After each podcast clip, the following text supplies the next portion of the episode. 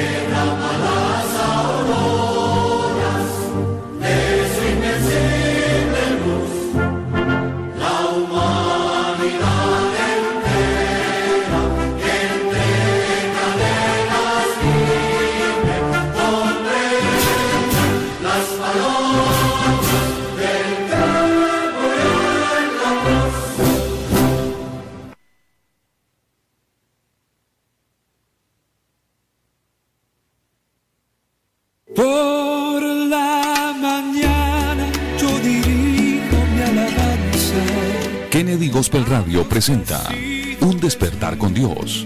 Inicia cada día con palabra, música y una reflexión bíblica. Un despertar con Dios. Dirige el pastor Carlos Hoyos. Bienvenidos.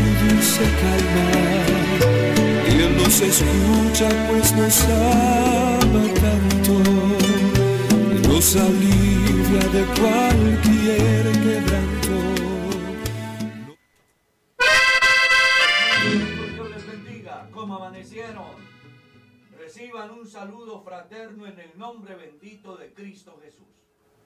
Desde los estudios de Kennedy Gospel Radio, para nosotros es una enorme bendición poder estar con ustedes en este amanecer.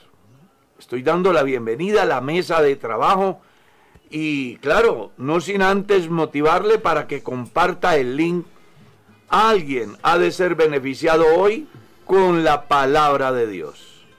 Así que estoy dando también la bienvenida a nuestro amado hermano Felipe. Dios le bendiga. ¿Cómo amaneció? Dios le bendiga, mi pastor. Qué bendición tan enorme estar aquí con usted, con el hermano Sebastián y con cada uno de nuestros oyentes. Meditaba yo esta mañana que la vida es un ratico y el Señor nos la presta para escucharle, para agradarle, para preocuparnos por lo que dice la palabra de Dios y entre otras cosas el pastor siempre nos recuerda que la filosofía de este programa es esa. Volvamos a la palabra porque es importante escuchar al Señor lo que tiene que decirnos. Claro que sí. Pero déjeme saludar a una familia en Logroño, España. Yo estuve allá y me atendieron muy bien en Logroño, España. A nuestros hermanos... Barrios Mosquera. Exactamente, pues no los conozco, pero me escriben desde Logroño, España. Les hago saber que estuve por allá y aspiro a que Dios me dé la oportunidad para estar nuevamente en un futuro visitándoles y donde la hermana Claudia y toda esa gente linda allá, una ciudad pequeña, muy bonita. Definitivamente son experiencias que a uno no se le olvida. Mi estimado pastor Sebastián, Dios le bendiga, ¿cómo amaneció? Amén, y pastor, Dios lo bendiga muy bien, gracias a Dios. Eh, contento de poder saludarle a usted, al hermano Felipe. Hoy un sábado que el Señor nos permite venir a este maravilloso programa a escuchar su palabra, a atender a su bendición, a degustar de, de esas maravillosas riquezas que el Señor tiene cada día para nosotros, de sus misericordias que son nuevas cada mañana. Entonces vámonos con la perla. Claro que sí. Que esa no puede faltar. Es verdad, no puede faltar. Ya vamos con esta perla evangélica y regresamos a nuestro estudio de la palabra del Señor. Una visita salvadora. Así quiero titular la reflexión basándome en el capítulo 35, el versículo 4 del libro del profeta Isaías que dice, Decídalos de corazón apocado, esforzaos, no temáis. He aquí que vuestro Dios viene con retribución, con pago.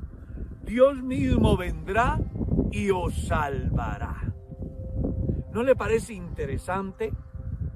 Cuando uno lee ese texto, sin duda alguna tiene que pensar en el favor y la misericordia de Dios.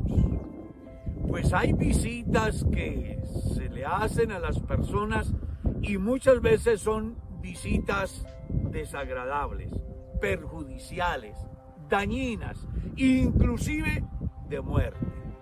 Pero aquí la profecía es diferente. Está diciendo que Dios viene en persona para salvar. Y es que así fue el mensaje de Dios a José aquella vez que se sentía inseguro. El ángel le dijo a José, no temas en recibir a María tu mujer, porque lo que en ella es engendrado del Espíritu Santo es, y dará a luz un hijo y llamará su nombre Jesús, porque él salvará al pueblo de sus pecados. Y punto seguido explica, todo esto aconteció para que se cumpliera lo que estaba escrito por el profeta Isaías cuando dijo, he aquí la Virgen concebirá y dará a luz un hijo y llamará su nombre Emanuel, que traducido es Dios con nosotros. Dios vino a buscar y a salvar al su creación. La visita más maravillosa que el mundo haya podido tener es la visita de Dios en la persona de Jesús con el solo objetivo de salvar, de restaurar, de liberar, de darle al hombre un verdadero sentido acerca de la existencia aquí y también la eterna. Por eso es que lo encontramos en su visita sanando al ciego, limpiando al leproso, poniendo a caminar al paralítico, perdonando pecados, obrando maravillas y milagros, como una expresión de la visita de Dios a los hombres. Si usted lee bien la escritura, encontrará que inclusive el día de su nacimiento hubo un coro celestial que entonaba una canción que decía, Gloria a Dios en las alturas y en la tierra paz y buena voluntad de Dios para con los hombres. Y otro mensaje importante era, os traemos nuevas de gran gozo que es para todos vosotros, que ha nacido en la ciudad de David un Salvador que es Cristo el Señor. El nacimiento de Jesucristo es sencillamente la forma como Dios hace posible estar en el escenario humano en condición de hombre. Por eso es una visita salvadora. Todos los hombres y mujeres a lo largo de la historia que pudieron creer, que están creyendo y que creerán en esta visita maravillosa de Dios, seguramente que experimentarán el gozo de la salvación, pues está escrito, esta es la palabra de fe que predicamos, que si creyeres en tu corazón y confesares con tu boca que Jesucristo es el Señor, serás salvo. Porque con el corazón se cree para justicia, con la boca se confiesa para salvación. ¿Quieres entonces hoy confesar que la visita de Dios a la tierra tiene un fin salvífico y que esa obra se hace real en tu vida? Pues sencillamente si ahora tomas dicha decisión, no solamente estarás dando el paso más importante de tu vida, sino permitiendo que la obra de Dios se haga y que usted pueda ser salvo por su infinita gracia. Recuerde lo que está escrito.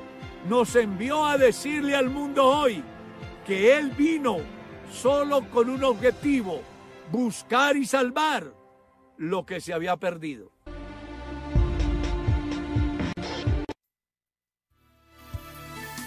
Que se cree gigante en el camino.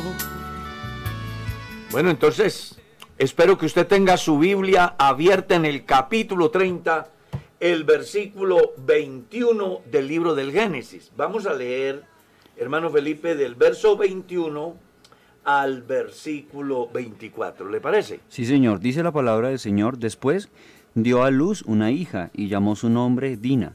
Y se acordó Dios de Raquel y la oyó Dios y le concedió hijos. Y concibió y dio a luz un hijo y dijo, Dios ha quitado mi afrenta, y llamó su nombre José, diciendo, añádame Jehová otro hijo. Estaba mirando yo que desde el capítulo 29, donde comienzan a aparecer los hijos de Jacob, cada uno de ellos mm, se le ha colocado un nombre acorde al momento. ¿Ya? Entonces, por ejemplo, el primero es Bed un hijo. El segundo es Shamad, el del hebreo es, esto es el juzgó. Bueno, esto es feliz. Hay un sinnúmero de, de términos que cuando usted lee el texto, al final encuentra la razón del por qué le pusieron el nombre al hijo. Una enseñanza bonita para los cristianos de hoy que muchas veces no saben cómo buscar un nombre para su hijo. Y en aquellos de aquel tiempo, pues venía un hijo y según la circunstancia, le colocaban el nombre siempre, siempre teniendo en cuenta a Dios. ¿Cierto? Siempre. Ojalá que cuando en su hogar, usted que se acaba de casar o aspiran a tener hijos, pongan cuidado para que no le coloquen el nombre a un hijo que a lo mejor no corresponda con la bendición que usted ha recibido de Dios.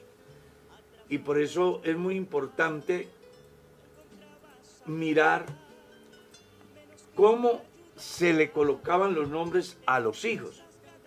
Y dice el verso 22, y se acordó Dios de Raquel, y la oyó Dios, y le concedió hijos. Y concibió y dio a luz un hijo, y dijo, Dios ha quitado mi afrenta. Eso quiere decir, José, Dios ha quitado mi afrenta. Bonito, ¿no? Pero algo que no sé si ustedes se habrán detenido a pensar en el texto es que habla plural. Se acordó Dios y le dio hijos. Y cuando uno mira la historia de José, aunque todos los doce hijos de Jacob eran sus hijos y seguro él los amaba, dice la Biblia que José amó, perdón, que Jacob amó A José. a José. Y por él pues tuvo luto no un poco tiempo hasta que lo volvió a ver todo en razón a la mala intención de sus hermanos. Y en el texto uno mira aquí cómo Dios muestra en la escritura que ve la aflicción y acorde a la necesidad, da la salida, la solución. Qué bueno nosotros poder entender que por compleja que sea la situación que vivamos, hombre, tenemos a Dios que ve, que sabe, que conoce y que tiene la respuesta. Claro que sí.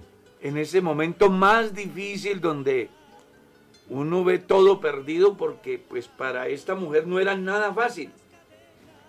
Ya había tenido Jacob varios hijos en la sierva y ella nada, en la en la en Lea, perdón. Lea. Y ella nada. Creo que no era para nada agradable la situación que vivía Raquel. Raquel. Dios ha visto su aflicción, dice ella, y le da el privilegio de tener hijos, y concibió y dio a luz un hijo, y dijo, Dios ha quitado mi afrenta. Pensando en esto, viene a mi mente lo que aparece escrito en el primer libro de Samuel capítulo 1, ¿lo recuerdas? Cómo Ana sufre afrenta por Penina. Sí, señor. Y el mismo caso de Sara, ¿no? Como también sufre afrenta por causa de Agar. Pero si uno mira la escritura encuentra que Dios a cada una le quitó su dolor, su tristeza, dándole el privilegio de lo que las mujeres en ese tiempo añoraban, que eran ser Mamá. madres. A diferencia de hoy, ¿no? Mm. Que hoy las mujeres quieren tener es un cuerpo de pedestal, ¿sí? Y eso impide que quieran tener hijos y si lo tienen no quieren amamantarlos.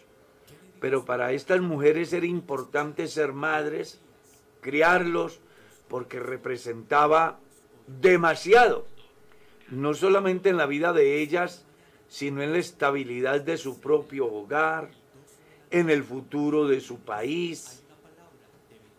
Así que aquí Dios le está de alguna manera confirmando a Jacob la promesa que Dios le había hecho a Abraham Claro. y a Isaac. Aquí se le está reconfirmando al permitir que José venga y que de alguna manera se presente esa bendición para esta familia, aunque es importante tener en cuenta que el hijo que va a estar en la línea mesiánica es Judá. Sí, señor. Porque recuerde que Jesús viene de la tribu de Judá. Sí, señor.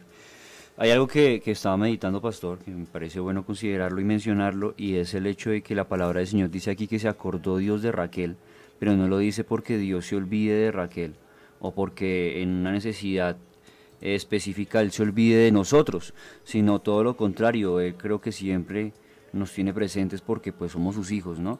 Pero Él no se olvida de nosotros, eso me parece que es bueno mencionarlo, sino que Él actúa a su tiempo, a su tiempo da las cosas, no es al, al tiempo en el que el ser humano quiere, porque ya había pasado un buen tiempo en el que Raquel añoraba un hijo, y ya había tenido varios hijos Lea, y todo esto, y, y todo ese tiempo que vivió Raquel Y fue, fue de crisis. Exactamente. Entonces es bueno considerar que Dios no se había olvidado de Raquel, sino que permite las cosas a su debido tiempo. Recordemos que todo lo que sucede con José, ya Dios lo tiene establecido y lo tiene bien, bien ahí, Programado. programado, exacto. A Dios nada le toma por sorpresa. Cuando uno lee la primera carta de Pedro, en su capítulo 1, uno encuentra que él dice según la presciencia, Presciencia. De Dios. Es decir, el conocimiento Anticipado. anticipado. A Dios nada le toma por sorpresa. Claro, y me parece interesante Ni está eso. experimentando. Sí, señor, me parece interesante eso porque en la misma carta, en el capítulo 5, el, el apóstol hace un llamado a que en medio de la necesidad, en medio de la dificultad, nos humillemos bajo la poderosa mano de Dios, que Él a su tiempo. Y esto es lo que vemos aquí nosotros. Echando toda vuestra ansiedad sobre Él. Porque Él tiene cuidado de nosotros. porque Él tiene cuidado de nosotros. Siguiendo con el texto 25, encontramos algo muy importante. Aconteció cuando Raquel hubo dado a luz a José, que Jacob dijo a Labán, envíame e iré a mi lugar y a mi tierra. dame mis mujeres y mis hijos por las cuales he servido contigo, y déjame ir, pues tú sabes los servicios que te he hecho. Parece que Jacob estaba esperando de alguna manera como un triunfo. La oportunidad. Sí, un triunfo y es la ocasión de abrirse de la familia, de su mujer, aprovechando la coyuntura de que ahorita ya tiene un hijo en la mujer que ama, ¿cierto? Y le recuerda a Labán que él ha estado allí sirviendo y que además le ha aportado mucho a la riqueza de Labán. Y parece que así lo entendió Labán, porque si usted mira bien el verso 27, dice, y Labán le respondió, halle yo ahora gracia, en tus ojos. Y quédate. Y quédate. He experimentado que Jehová me ha bendecido por tu causa. Hay una enseñanza muy valiosa en el sentido de que donde esté un hombre llamado por Dios, algo tiene que pasar en su entorno. Y así lo tendrá que reconocer la sociedad. Qué bueno que a usted como a Jacob le suceda. Que quienes están en derredor suyo puedan decir, Dios me ha bendecido a través de. ¿Cierto? Porque eso es lo que está diciendo Labán. Antes Jacob tuvo que pedir ayuda y ahorita Labán es el que acude diciendo, allí yo gracia.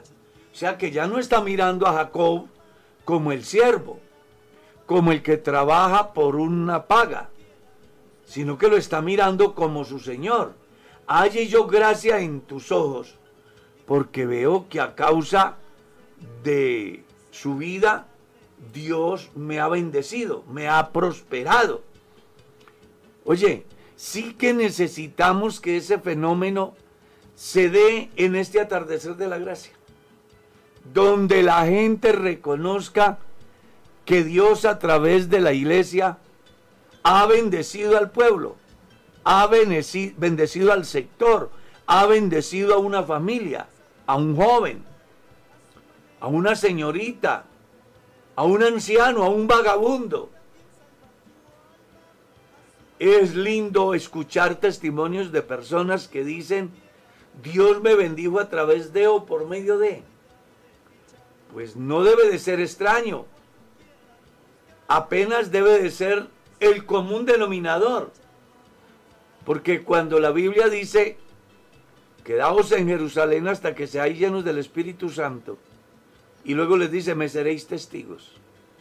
En Jerusalén, en Judea, en Samaria y hasta lo último de la tierra, precisamente estaba hablando de los efectos que debe de darse en la sociedad por medio de la vida y de la obra que se da por la predicación del Evangelio a través de un hombre o una mujer. Yo estaba mirando en el reciente pasado en un pueblo en Centroamérica donde no hay cárcel, no hay policía, no hay jueces, no hay abogados, no hay problema de orden alguno porque todos son convertidos. Así que allá sus tierras son fértiles. Eso es lo que estaba leyendo. Sus cosechas son abundantes. La gente vive en paz. No, pues imagínese usted donde Bogotá fuera convertido al Evangelio de verdad. ¿Para qué policía en la calle? ¿Para qué jueces? ¿Para qué abogados? Todos viviríamos en, en un paraíso. Pero para que eso se dé, cada hombre debe de tener la humildad suficiente para escuchar a Dios y los que por su gracia hemos sido partícipes de la bendición de la salvación, debemos de dar frutos que haga que quienes nos rodean se vean llamados a decir, venga, hallemos nosotros gracias delante de ustedes. Quédense aquí, por ningún motivo se vayan.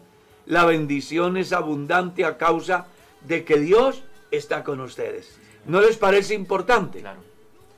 Es, es, es muy importante, pastor, y aparte de que se evidencia en la vida del cristiano. Uno ve como todo el tiempo eh, hay personas que hallan algo especial en la vida de los cristianos a razón de su buen comportamiento, a razón de la obra que el Señor hace, a razón de la bendición, de la familia tan bonita que tiene.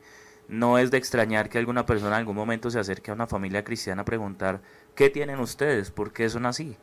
Y esto es nada más en razón a lo que Dios hace. Claro. Y la historia me dice a mí que en los momentos difíciles donde la gente no encuentra salida y saben que hay un cristiano y que es gente fiel a Dios, lo buscan.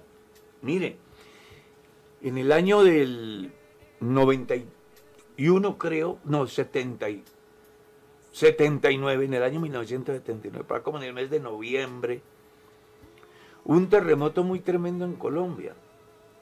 Yo recuerdo que aquella vez vivíamos en un pueblito donde odiaban a los cristianos. Hacía poco tiempo habían asesinado a un hermano y el pueblo había hecho fiesta. Nosotros habíamos salido a evangelizar y habían detenido a un hermano, habían herido a otro, nos habían dado destierro del pueblo. La gente salía a las calles con machetes, con garrotes, con piedras, a atacarnos.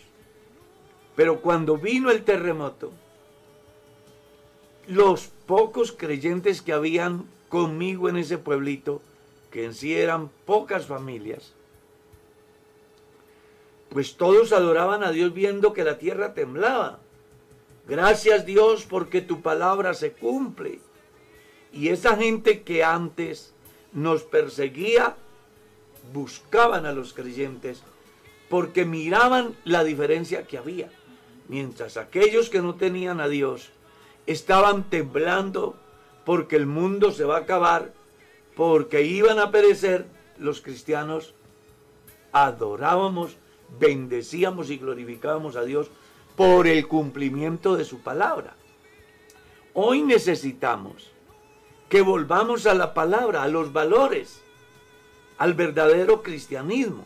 Estaba mirando por ahí un comentario del respetado y pastor Reinel Galvis, nuestro hermano y director de misiones extranjeras, como él dice que vivimos un tiempo donde muchos cristianos se han olvidado de sus principios. Aclara, aunque no todos. Porque hoy estamos más interesados en ser populares que en ser cristianos, en ser aceptados en la sociedad que en ser aceptados por Dios. Hoy tenemos una iglesia que de alguna manera se está cumpliendo la parábola del grano de mostaza. Ha crecido tanto que las aves del cielo han venido y han hecho nido. ¿Ya? No para bien, sino para desinformar a los que nos rodean con respecto a la verdadera esencia del Evangelio. Y uno mira las redes sociales y uno se queda asombrado cómo los cristianos se agreden, las utilizan para dañar a otro. Es decir, desnudan el cuerpo pensando que de esa manera van a alcanzar lo que se proponen. Y lo único que están haciendo es que convertirse en tropiezo para que muchos puedan ser salvos.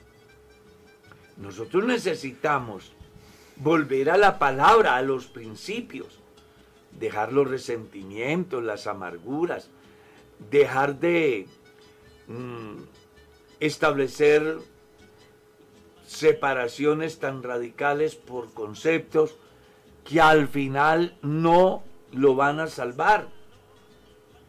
Tenemos que volver a la oración, tenemos que volver al buen testimonio, a los buenos modales, a la comunión, al sentir del dolor del otro, a entender que mi hermano necesita de mi ayuda y que yo debo de estar ahí para hacerlo de manera incondicional.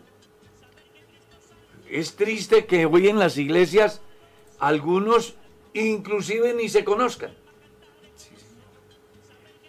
Hombre, hay que volver a integrarnos, que este lapso de tiempo que hemos vivido a causa de la peste que ha afectado al mundo entero, no lo afecte a usted de manera negativa, sino que más bien le traiga resultados como por ejemplo, vale la pena ser cristiano porque lo que Dios ha dicho se está cumpliendo. Y esto me debe de llevar a unirme a la iglesia en comunión, en servicio, en entrega voluntaria. Debe de servirme para amar a Dios y valorar el privilegio del conocimiento del Evangelio, donde todos de verdad volvamos, como fue dicho desde la antigüedad, a esa senda antigua. Hoy es muy fácil encontrar cristianos leudados, iglesias leudadas, contagiados, contaminados por un sinnúmero de cosas que nada tienen que ver con el cristianismo y que lo que hacen es hacer ver mal lo que nosotros profesamos. Necesitamos que la gente vea en la iglesia hoy que Dios está con nosotros. Sí, Señor. Eso fue lo que vio Labán. Y algo que me parece interesante es que en las empresas siempre ofrecen el sueldo, ¿no? Se necesita empleado y se paga tanto. Pero mire que aquí el empresario le está diciendo al futuro empleado, dígame cuánto quiere que le pague. O sea, cómo se, cambian las cosas, ¿no? Eso es lo que dice el verso 28. Y dijo, señálame, tu salario y yo te lo daré. O sea, el hombre ha visto que la bendición que ha tenido a causa de Jacob, porque Dios está con Jacob, es tan grande que él está dispuesto a pagar el salario que Jacob exigía. Porque él dice, es que vale la pena tener esta bendición. Mire, si la gente supiera, si los gobiernos supieran, entendieran lo que representa el verdadero cristianismo en la sociedad, las cosas serían a otro precio. ¿No cree?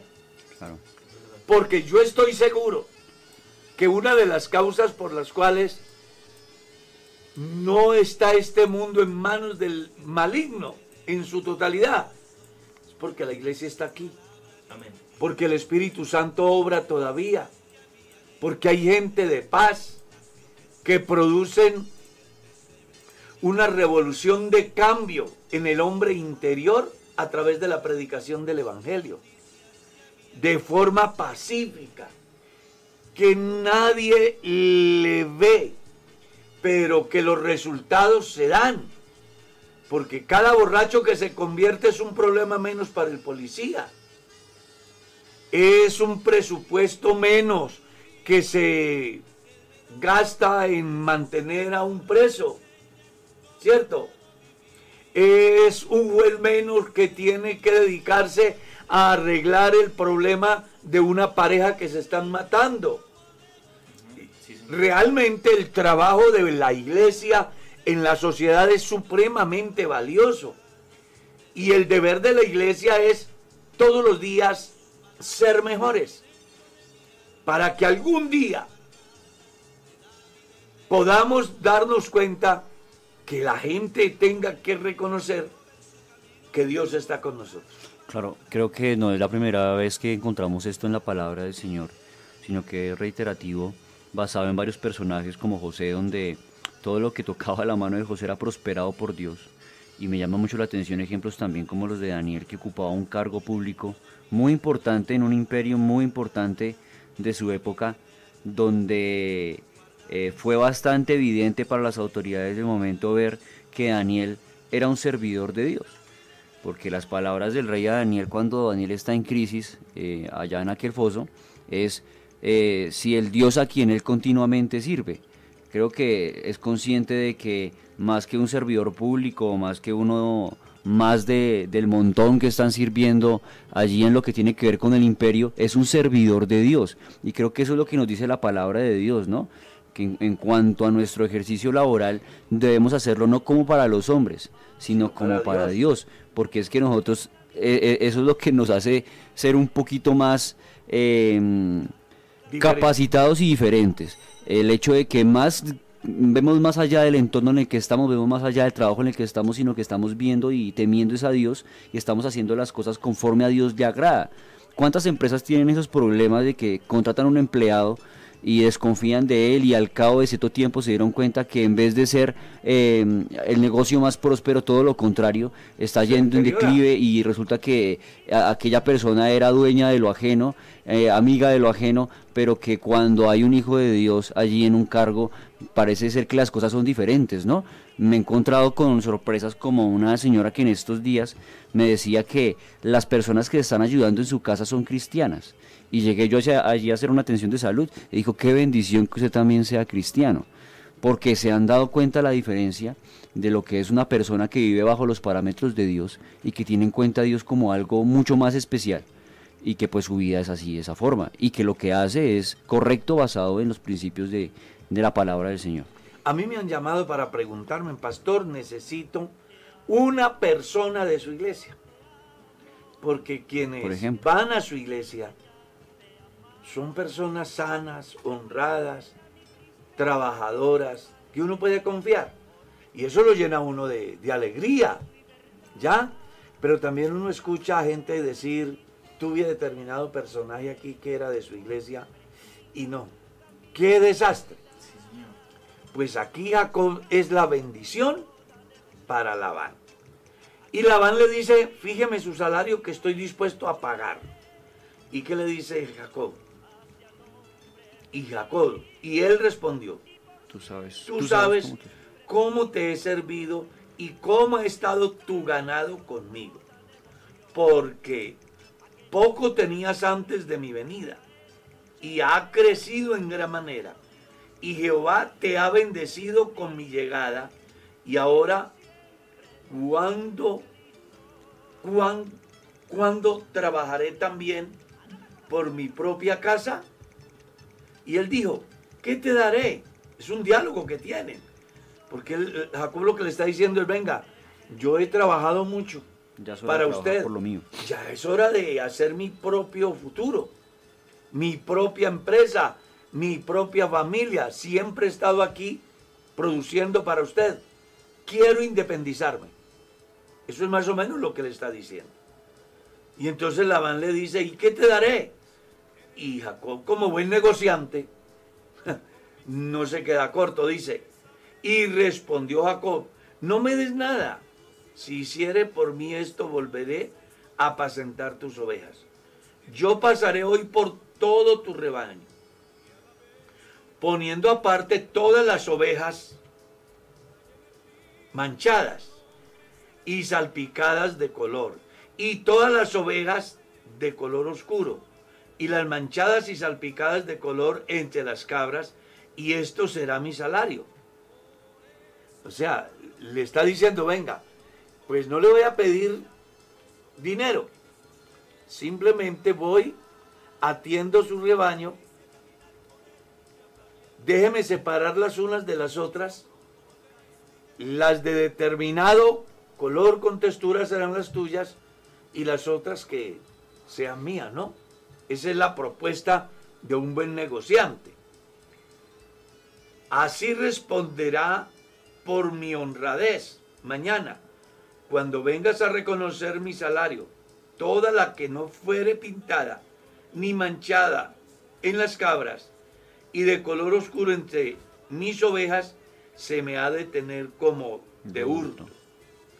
Digo entonces, la, mira, sea como tú dices, y Labán apartó aquel día las manchadas, los machos, perdón, los machos cabríos manchados y rayados.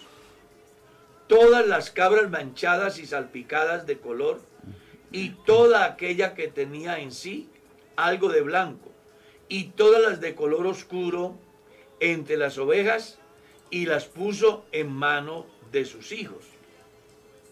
Y puso tres días de camino entre sí y Jacob. Y Jacob apacentaba las ovejas de Labán.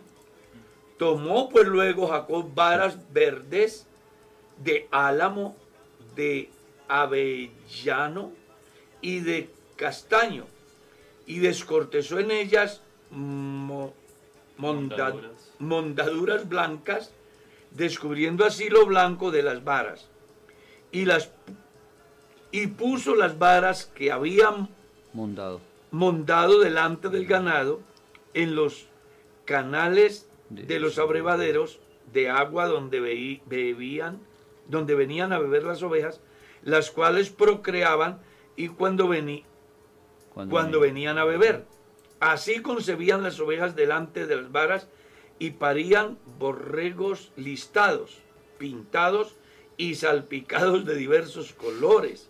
Y apartaba a Jacob los corderos y ponía con su propio rebaño los listados y todo lo que era oscuro del hato de Labán, y ponía su hato aparte, y no lo ponía con las ovejas de Labán.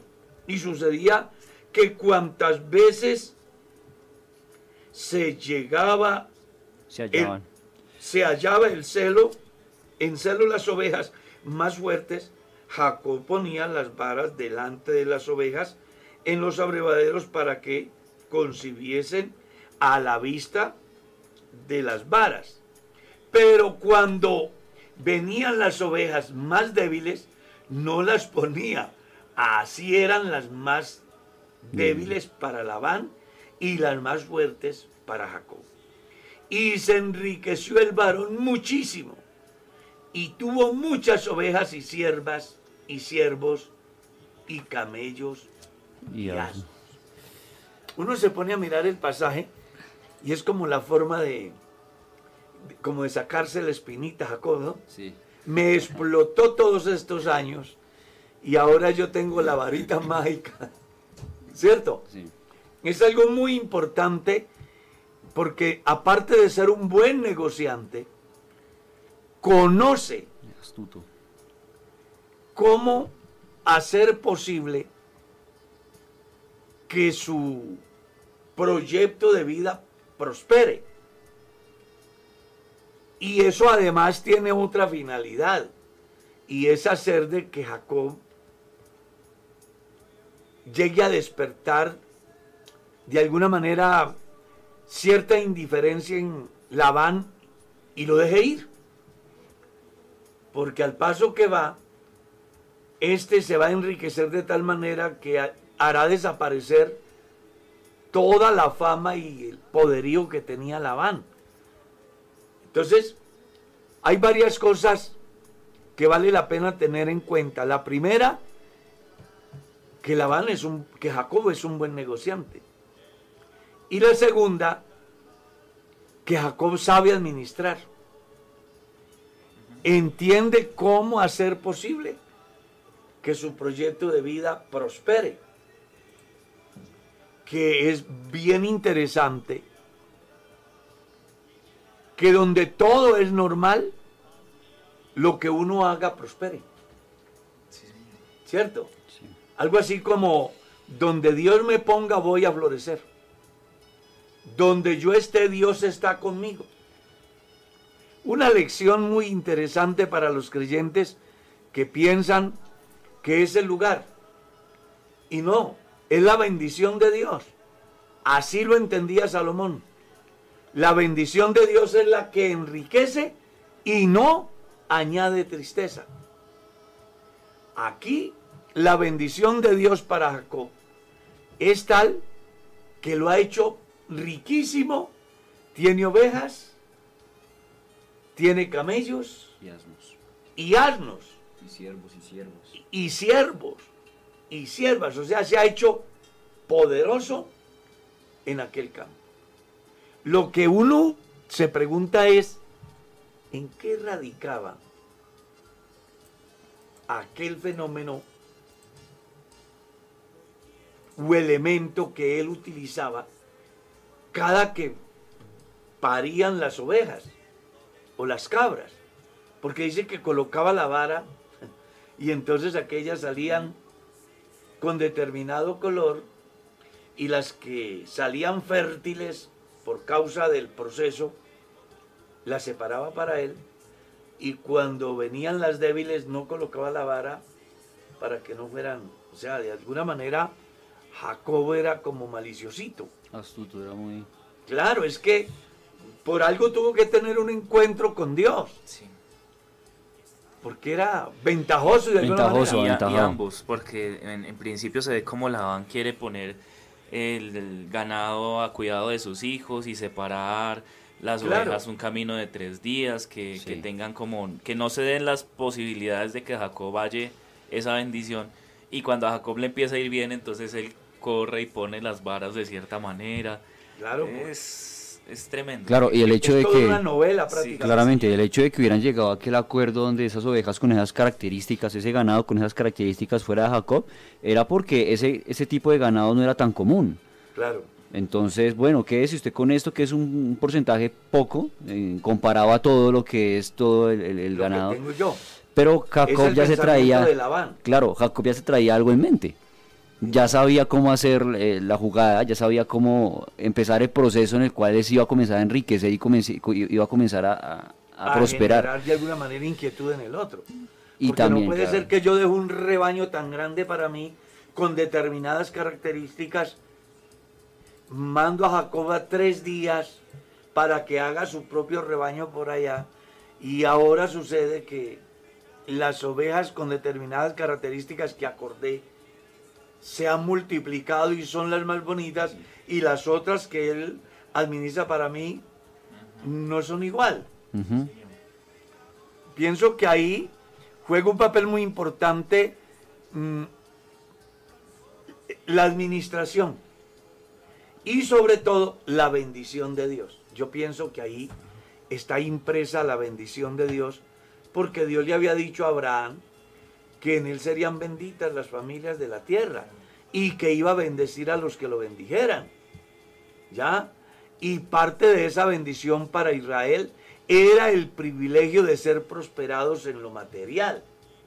Por eso cuando hoy los teólogos de la prosperidad quieren meter al mundo gentil en las promesas hechas a Abraham en lo material, están fuera de lugar, porque solo a ellos les fue dado el privilegio de tener bienes materiales. Al cristianismo de hoy, el privilegio que tiene es de poseer bienes espirituales. Mientras que a la descendencia de Abraham, Isaac y Jacob se les ofrecía tierra, ovejas, leche, miel, a la iglesia se le ofrece cielos nuevos y tierras nuevas. señor. Y en la tierra se les ofrece una cruz, un yugo. ¿Ah? Muy diferente. Es bueno que los hermanos comprendan que ese evangelio de la prosperidad nada tiene que ver con el cristiano. Me llama la atención que algunos me han llamado diciendo que no comparten la tesis del cristianismo porque Dios nos llamó fue a ser ricos. Y se les olvida lo que dijo Pablo. La ciudadanía nuestra no está aquí, está en los cielos. Hmm. Entonces no confundamos la herencia para Israel, que es netamente material, con la bendición para la iglesia, que es netamente espiritual. Sí, señor. A la iglesia Jesús le dice, tome su cruz, niéguese a sí mismo Y sígame, porque las aves tienen nido y las zorras guarida, yo no tengo dónde recostar la cabeza. Eso sí, quien lo pierda todo por causa de mí, dice que tendrá bendición aquí, pero lo más importante, la vida, vida eterna. eterna. Eso no es para Israel. Eso es para la gente que puede creerle a Dios a través del Evangelio de la Gracia. Pero a Isaac, a Abraham, a Jacob, siempre se les dio una tierra, un país. Donde tuviesen una normatividad diferente, unas leyes diferentes, un sistema teocrático, donde todo girara en torno a Dios y Dios estaría ahí haciendo prosperar el camino. He ahí la razón del Deuteronomio capítulo 28. Acontecerá que si atendieres atentamente a la voz de Jehová tu Dios, vendrán todas estas bendiciones sobre ti. Y no aparece ni una promesa espiritual. Todas son materiales. Sí, Señor. Bendito en el campo, bendito en la ciudad, bendita la arteza bendito el fruto de tu vientre, el fruto de las eh, crías de tus vacas, bendita la arteza de amasar. Dios te guardará en tu salir y en tu entrar. Por un camino saldrán contra ti, por siete tendrán que huir. Las promesas son netamente materiales. Y eso es lo que le está pasando a Jacob aquí. Dios cumpliendo a Abraham la promesa de que sería bendecido. Y aquí Jacob está encontrando de alguna manera esa confirmación de, dice la escritura, y se enriqueció el varón muchísimo. Y tuvo muchas ovejas, y siervas, y siervos, y camellos, y asnos. ¿Qué le parece? La bendición del Señor, ¿no? en abundancia a un pueblo que las promesas eran qué? Netamente materiales. Sería bueno que los cristianos hoy se preguntaran, ¿busco bienes materiales? Porque hoy hay un problema en los cristianos. Y es que si las cosas económicamente no funcionan, entonces dicen que están mal. No, a mí Dios me ha bendecido mucho, mi familia es muy bendecida, ¿verdad? Sí, muy bendecida, vea. Mi hijo es médico, mi hija es ingeniera, tienen su apartamento, tienen su carro, viven en un buen estrato. Eso le llaman bienestar. Y sí, pero esa no es la finalidad del cristiano. Nuestra riqueza es mayor y es de otro, de otro tipo. De ¿no? otro orden. La palabra del Señor dice que y tenemos este tesoro en vasos de barro. Ahí lo tiene. Y ese tesoro es el Señor. Claro. El cristiano debe de preocuparse por lo eterno. Sí, Señor. Dejémosle lo material al pueblo de Israel y al mundo. ¿Sí o no? Nosotros preocupémonos por el reino de Dios y su justicia. Preocupémonos por lo que es trascendente. Preocupémonos por lo que va más allá de la muerte. Porque el fin del hombre que conoce a Dios es mucho más que tener una casa aquí. Pues al final tendremos que dejarla. Y a esa conclusión llegó Pablo. Si esta morada terrestre se deshiciere, tenemos una, no hecha de manos, dice eterna en el cielo. Entonces no importa que aquí no tengas ni hogar como decían los alvarados, ¿no? Yo tengo en el cielo. Y Jesús habló de ella a los discípulos cuando les dijo, hay muchas moradas en la casa de mi padre. Si me voy y os preparar el lugar, vendré Y os y os tomaré a mí mismo para que donde yo estoy, vosotros también estéis. Qué interesante, qué importante.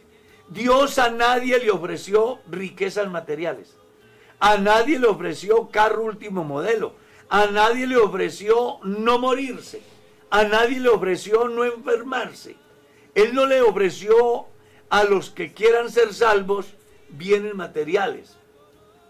Él nos ofreció bienes eternos. Por eso en la escritura leemos, si esta morada terrestre se deshiciere, tenemos una no hecha de manos. Incorruptible. ¿Ah? Una incorruptible, eterna. Claro, la palabra del Señor dice en palabras de Jesús, donde la polilla ni el orín corrompen. Allá es donde tiene el Señor preparado algo muy especial para nosotros. Imagínense nosotros con unos bienes así. El problema de la sociedad de hoy en día y de nuestro contexto tan terrenal y tan efímero es que el ser humano tiene que estar, dice la palabra, hastiado sin sabores, eh, trabajando y trabajando y trabajando porque todo se va acabando, todo se va corrompiendo, todo va pasando, entonces hay que volver a trabajar para volver a construir algo, ¿no? Como aquel hombre que eh, vio que los graneros ya eran muy pequeños y tocó volver a construir otros. Y parece que el ser humano está enredado, enredado, enredado en eso y cuando llega el momento de la verdad, eh, cuando se debe definir la eternidad, pues resulta que eso efímero, pues ya pasó. Pero lo que dice la palabra de Dios es que lo que nosotros tenemos y lo que Dios nos promete no es algo así, es cielo nuevo y tierra nueva y, eh, y con unas características muy especiales, no se corrompen, sino todo lo contrario, es incorruptible. Es eterno. Sí, Señor. ¿Dónde busca usted su tesoro? ¿Usted quiere hacer un tesoro en la tierra? Pues sepa que la polilla y el orín lo corrompen. Pero si lo hace en el cielo, allá tendrá la bendición. De ahí tan importante la parábola de, del mayordomo injusto, ¿no? Que hizo riquezas, que hizo amigos con las riquezas injustas, diciendo que supo administrar lo ajeno para que cuando, para su bien, para que cuando lo despidieran, él tuviera donde llegar. Y es una enseñanza para nosotros. Dios nos ha confiado unos bienes eternos, también unos bienes materiales. Hagamos tesoros en el cielo para que cuando nos falten los de la tierra, los tengamos allá. Amén. Que sí esa es la moraleja de esa parábola. Claro, sí, Si usted mira bien, esa es la moraleja. Plantea que uno debe de saber manejar la bendición de Dios aquí, de tal manera que se convierta en riquezas en el cielo. Para que cuando falten las de la tierra, seamos recibidos en gloria. Claro, y la manera en la que usted, pastor, lo dice, que es donde está su tesoro, creo que es unas palabras de la palabra del Señor que dice que donde está el, tesoro, está el corazón. Si no, nuestro tesoro sabemos que está allá, allá está, nuestro, corazón. Por eso vivimos y por eso nos esmeramos. No por, lo primero, sino por lo que tenemos allá. Sí, Señor. Estamos llamados entonces a pensar dónde tenemos nuestro tesoro. Y un llamado, Dios no te salvó ni me salvó para que seamos ricos en la tierra. Él nos salvó para que seamos ricos en Dios, en lo eterno en lo espiritual, en lo que no daña la polilla ni el orín. Dejemos las riquezas materiales a las personas que buscan y cuyo Dios está aquí, que es el dinero.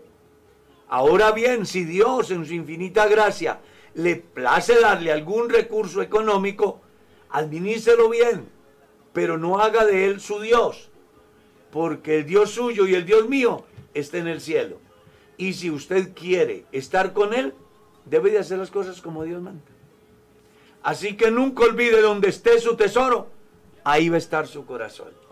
Si su tesoro es Dios, entonces vivirá, caminará, obedecerá, esperará en su bendición, en sus promesas. Si sus tesoros son terrenales, entonces tu corazón se llenará de lo de acá, pero no podrás trascender de manera positiva hacia la eternidad. El tiempo se nos fue. Yo quiero que hagamos una oración muy importante por muchas personas que están enfermas del COVID, entre ellos una pareja de acá de la iglesia. Vamos a orar para que Dios ponga su bendita mano y salgan victoriosos, como han salido la mayoría de los hermanos de Kennedy que han sido afectados la mayoría. Y que quienes se infectaron y ya no están, pues no le sucedió eso en la iglesia, ¿no? sucedió fuera de la iglesia. Y también oremos por aquellas familias que están tristes por la partida de ese ser querido. Sí, Señor. Oremos también por alguien que pide oración, dice que su niña la, la han diagnosticado con COVID, están enfermos. Vamos a orar por todos ellos. Diríganos en esta oración, Pastor Sebastián. Amén, oremos al Señor Jesús, soberano Dios. Te damos gracias, Señor, por tu misericordia, porque hoy podemos presentarnos ante ti, Señor Jesús, como necesitados que somos de tu ayuda, Señor Jesucristo. Te ruego en tu nombre santo en esta hora, Señor, acude a nosotros con tu gracia, con tu benevolencia, con tu gran amor, Señor, con esas maravillas y milagros que solo tú haces, mi Dios para orar en la vida de cada uno de mis hermanos, de mis amigos, Señor, que se encuentran allí conectados. Tú conoces la situación por la que pasan. Te pedimos especialmente por aquellos que hoy tienen la situación, Señor, de estar enfermos por esta pandemia, por este virus, Señor. Yo te ruego en el nombre de Jesús que tengas misericordia de ellos y de nosotros en este momento, Señor, y acudas allí donde se encuentran y sea tu bendición, Señor, para sanarles, para libertarles, para traer, Señor, el, la paz y el consuelo y el sustento que su cuerpo necesita, Señor. Te ruego en tu nombre santo por cada una de las personas que hoy padece alguna situación, alguna circunstancia de diferentes índoles, Señor. No sabemos qué pueda estar pasando nuestro amigo, nuestro oyente, pero tú sí lo sabes, mi Dios. Yo te ruego, pon tu mano allí sobre ellos, sánales, libertales, Señor Jesús. Haz una obra especial, Señor Jesús, que tu palabra que es viva y tu Espíritu Santo, Señor, sea derramando bendición, Señor, en aquella persona que hoy lo necesita, sea sanando en aquella persona que hoy necesita una sanidad, sea libertando a aquel que se encuentra cautivo de sus deseos, de sus pecados, Señor Jesús. Trae el perdón para la vida de alguien en esta mañana, Señor Jesucristo. Afirma nuestros pasos. En el nombre de Jesús te lo pedimos, bendícenos en este día, en las actividades que realizaremos, Señor. Amén y amén. Bueno, nos vamos, mi estimado Felipe. Sí, Señor, qué bendición haber estado aquí, pastor, haber disfrutado el inicio de este bello día que el Señor nos regala de la mejor forma y es acercándonos a la palabra del Señor. Les invitamos a todos aquellos que nos escuchan a que no desfallezcan en ese sentir de escuchar al Señor, de volver a la palabra y pues bueno, este programa ofrece esa gran oportunidad todos los días a las 6 de la mañana, así que les invitamos a que sigan conectados y que lo, también lo comparta con otras personas, pues esto está al alcance de un clic. Así que Dios les bendiga y que pasen todos un buen fin de semana. Y lo más lindo de todo es que queda guardado. Sí, señor, y se puede ver claro, a la hora que pueden ver en el transcurso del día, cuando les quede tiempo, ahí pueden acercarse y participar con nosotros. Pastor Sebastián, hoy tenemos un culto maravilloso. Sí, señor, seguimos de programa, estamos en nuestra eh, semana de alabanza, así que invitadísimos todos hoy a que participemos de este maravilloso programa. Sí, señor, gracias a Dios, estuvo muy bonito el programa, muy bonita la enseñanza, y hoy con la ayuda de Dios no será la excepción, también estará hermoso con la ayuda del Señor. Así que hermano, prográmese, venga, asista y participe con nosotros de esta maravillosa bendición. Sí, señor. Se envió el formulario por el CIC, así que usted puede inscribirse y venir al culto con su familia y poder estar acá en este lugar. Y mañana hay dos dominicales, una a las 8 y otra a las 10. Sí, señor. Los vamos a ubicar por familias. Por familias. Se supone que si la familia vive en la casa, ¿por qué no pueden estar en la banca? Juntos. por familia. Guardando la distancia que exige o que nos han dicho.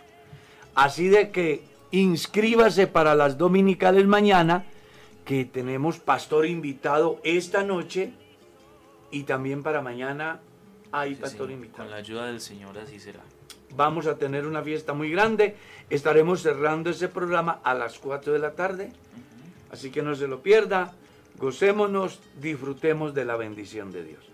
De mi parte, gracias por estar ahí. Dios los bendiga. Feliz día.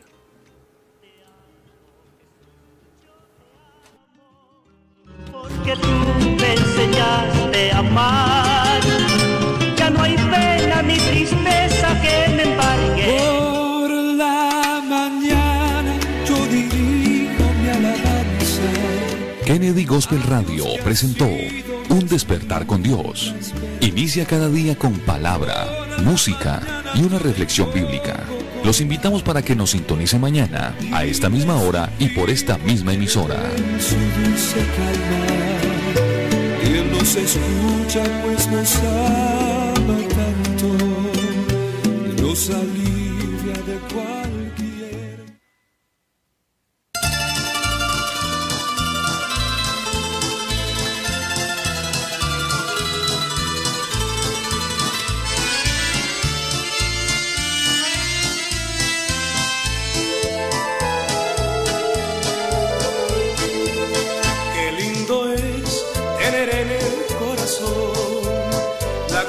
Y la certeza